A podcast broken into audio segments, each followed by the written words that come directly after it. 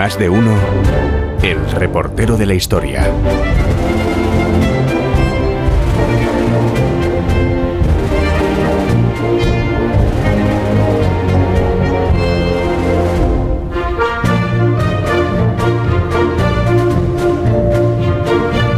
Hoy al reportero de la historia le tenemos eh, de corresponsal político, pero de corresponsal en el exilio. Eh, está cubriendo un mitin del Partido Comunista de España en algún lugar cerca de París.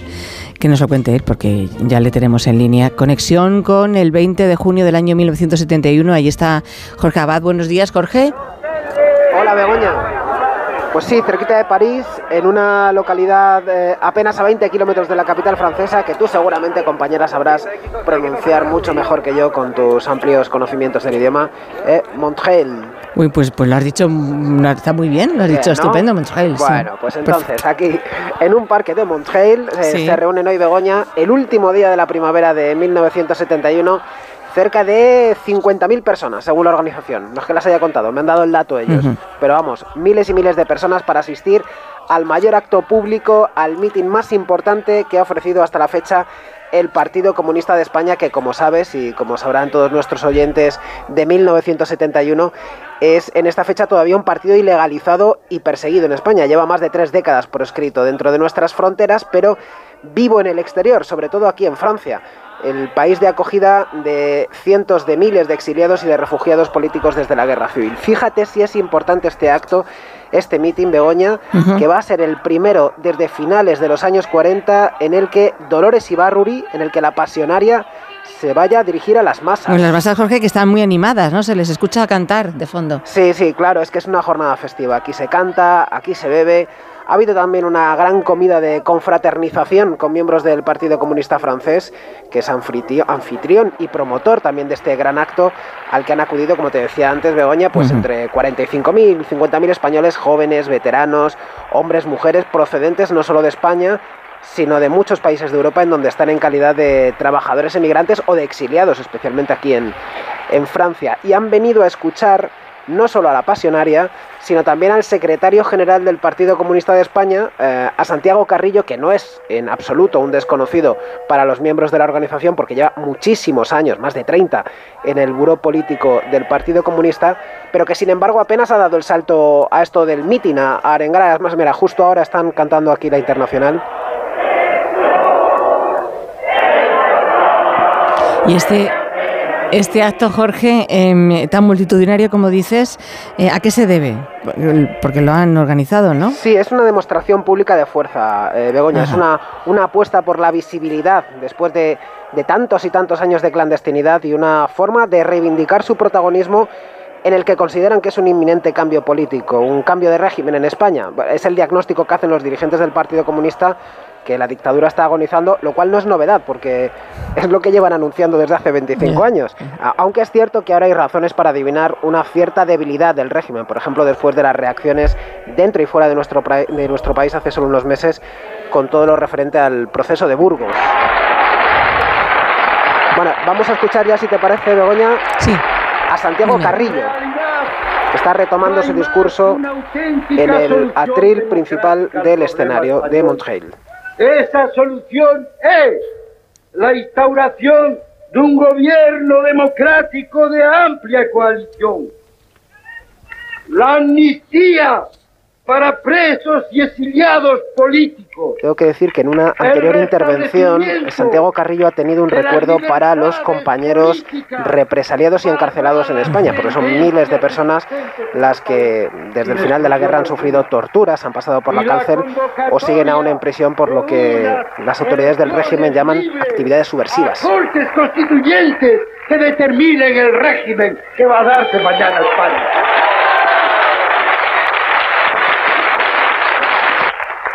Yo quiero terminar por un grito que no estamos muy acostumbrados a dar, pero que fuera de nuestra patria tiene un sentido para nosotros comunistas y revolucionarios. Quiero gritar diciendo, ¡Viva España! Camaradas, ¡viva el socialismo! ¡Viva el comunismo! Bueno, pues ha tenido un, buen estreno como orador Santiago Carrillo a juzgar por la efusividad, por los aplausos de, los aquí congregados. Es cierto que jugaba en casa, ¿eh? Sí, bueno, es un público muy predispuesto a la ovación. Más ahora, Begoña, que llega el momento más esperado por muchos asistentes aquí porque se está subiendo ahora mismo al escenario Dolores Ibarruri, la presidenta del Partido Comunista de España, antes de eso secretaria general de la organización en el exilio durante 18 años y sin duda la figura más carismática que sigue teniendo a día de hoy el Partido Comunista. Dolores, Dolores, gritan.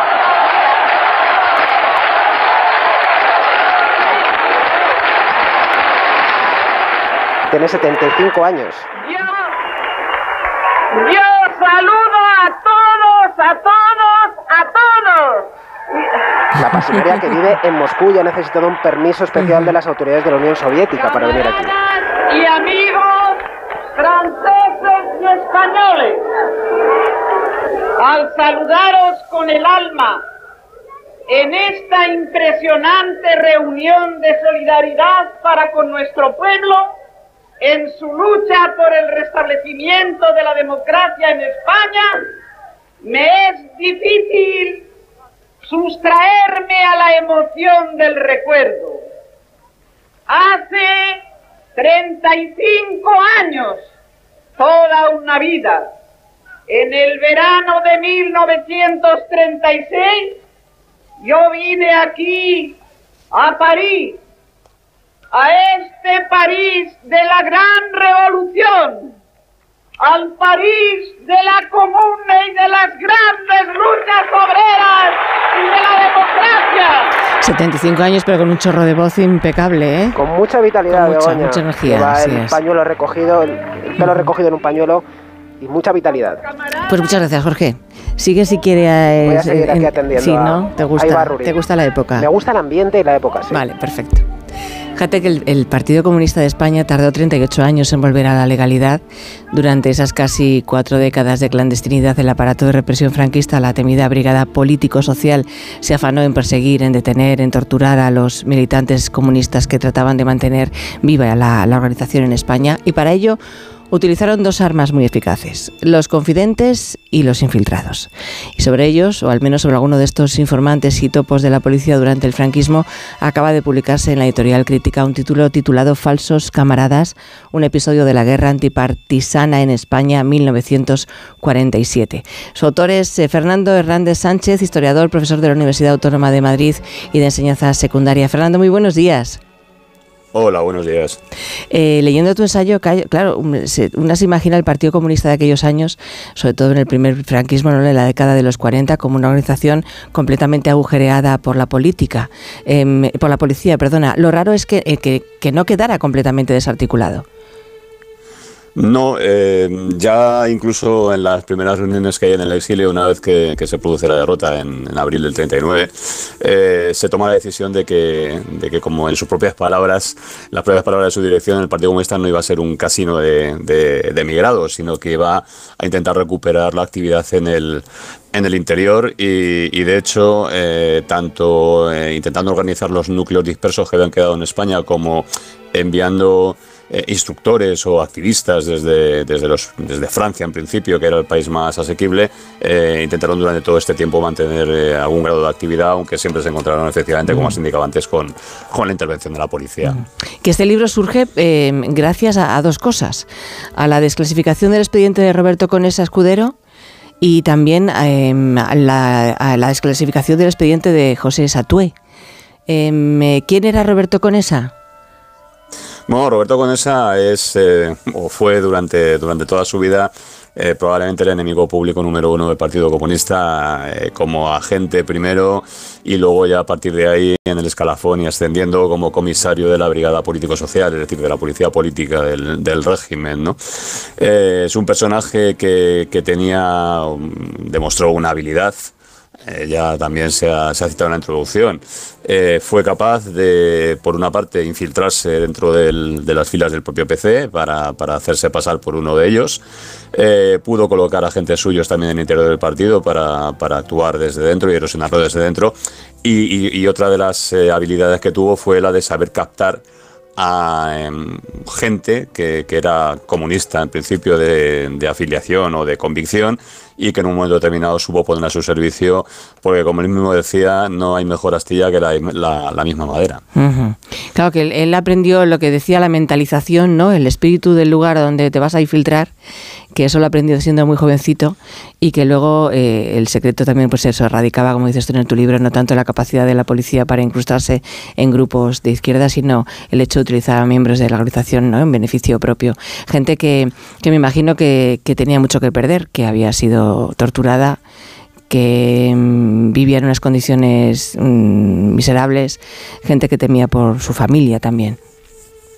Sí, bueno, la catalización de los de los eh, confidentes o de los eh, en el lenguaje de la época se decía los que se daban la vuelta, ah. es decir, los que como si fuese un calcetín empezaban a hacer la actividad justamente contraria a la que habían llevado hasta ese momento. Pues es, es un abanico muy amplio. Hay gente que efectivamente no resiste la tortura. Eh, la tortura en aquel momento era la norma de la práctica habitual de, la policía. Eh, hay gente, detallo en algún caso en el propio libro, que, pasó 38 días en la Dirección General de Seguridad de la Puerta del Sol. Eh, recibiendo mm, palizas un día detrás de otro, un día alternando día y noche. Es decir, había que ser de una manera muy especial para, para poder resistir eso sin, sin acabar flaqueando. ¿no?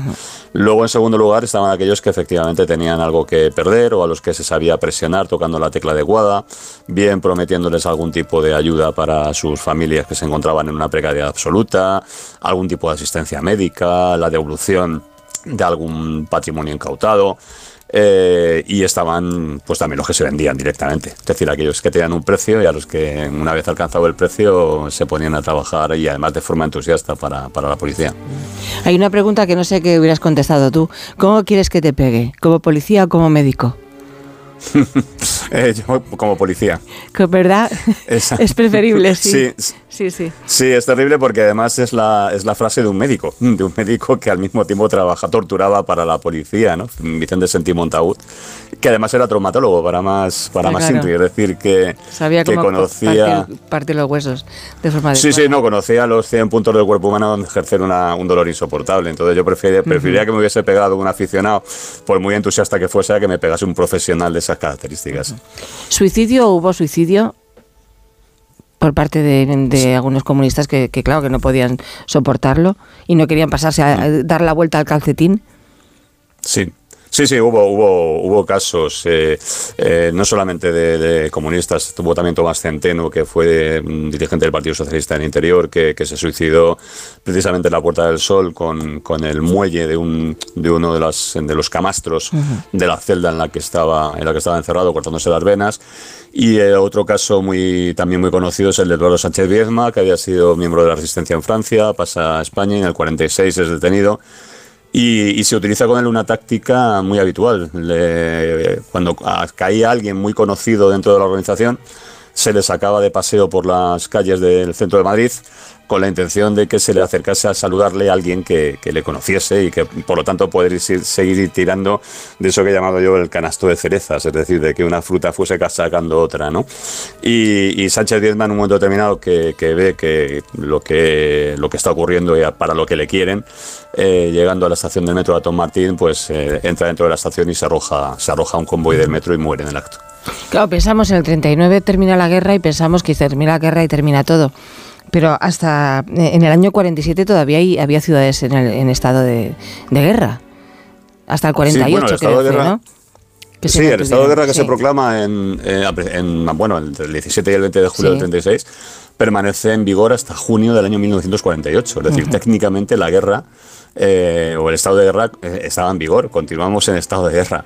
Mm, lo que hay a partir del 39 ya no es una guerra de frentes, no es una guerra de un ejército contra otro ejército, sino que es lo que en términos militares se llama explotación del éxito. Es decir, una, vez que ya he aniquilado al ejército contrario, pues voy a ir eh, aniquilando una tras otra las pequeñas bolsas de resistencia que hayan podido quedar y controlando cada vez más parte del territorio. Y luego la esperanza que nunca se pierde Em, en, el final de la Segunda Guerra Mundial y, eso que, ganan los aliados y ahí se piensa que esto ya, esto ya es camino rápido ¿no? y sencillo para que Franco no siga en España. Sí, bueno, nadie, en aquel momento, claro, nosotros eh, tenemos la ventaja hoy en día de que sabemos cómo terminó el partido, pero ellos lo estaban jugando en aquel momento, ¿no? entonces nadie, nadie, digamos, eh, en aquel, en 1945, en finales del 44, principios del 45, cuando se libera Francia y cuando los ejércitos aliados marchan hacia Berlín, nadie concebía que que una vez caídos Hitler y Mussolini, pues Franco quedase en el poder, ¿no? Había sido su más antiguo aliado en Europa Occidental.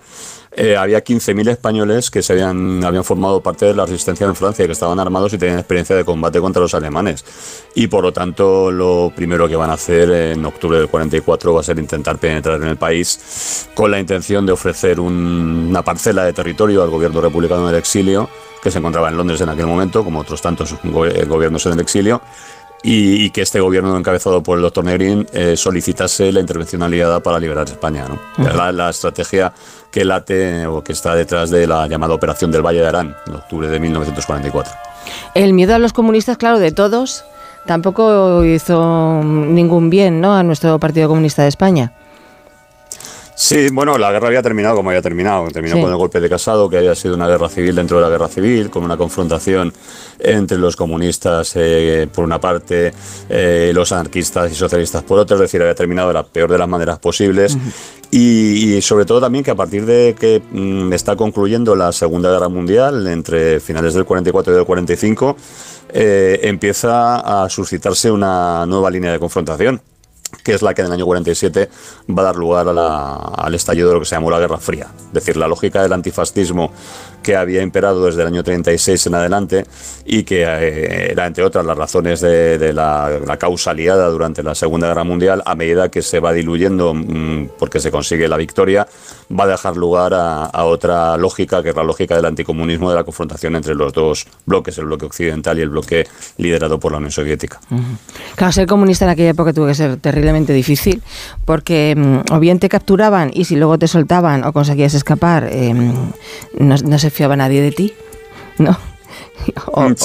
O, bien te capturaban y, te mataban o te encarcelaban. Sí, en las memorias de algunos de los dirigentes de lo que todavía, bueno, lo que había sido hasta el año 43 la Internacional Comunista, se decía que, que, la vida media, la esperanza de vida media de un activista que entraba en un país en las condiciones de clandestinidad como las que existían en España, era de aproximadamente tres meses. Es decir, en tres meses o estabas preso o estabas muerto. las condiciones de represión eran, eran terribles, ¿no?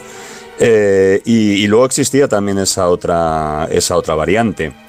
Hay una cosa que también dice con esa en algún momento, eh, en un diálogo que mantiene con una con una detenida a la que intenta convencer de que se ponga a su servicio, y es que eh, él nunca eh, desarticulaba la totalidad de la organización. Decía, yo hago como con la culebra, le corto la cabeza, pero sé que la cola va a seguir agitándose. ¿no? ¿Con la intención de qué? Con la intención de que siempre quedase alguna pieza suelta que conociendo además la mm, tentativa constante de los comunistas a reconstruirse, volviese de nuevo a organizar una nueva estructura que pudiese él de nuevo volver a golpear.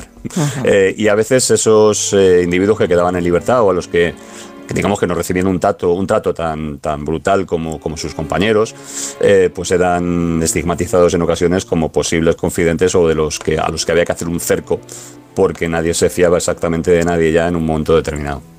Pues Fernando Hernández Sánchez, ha sido un placer leer eh, Falsos Camaradas, un episodio de la guerra antipartisana en España en 1947, porque se han aprendido un montón de cosas y los oyentes lo podrán hacer igualmente si leen tu libro. Un abrazo grande. Un placer. Muchas gracias. Hasta luego. Adiós.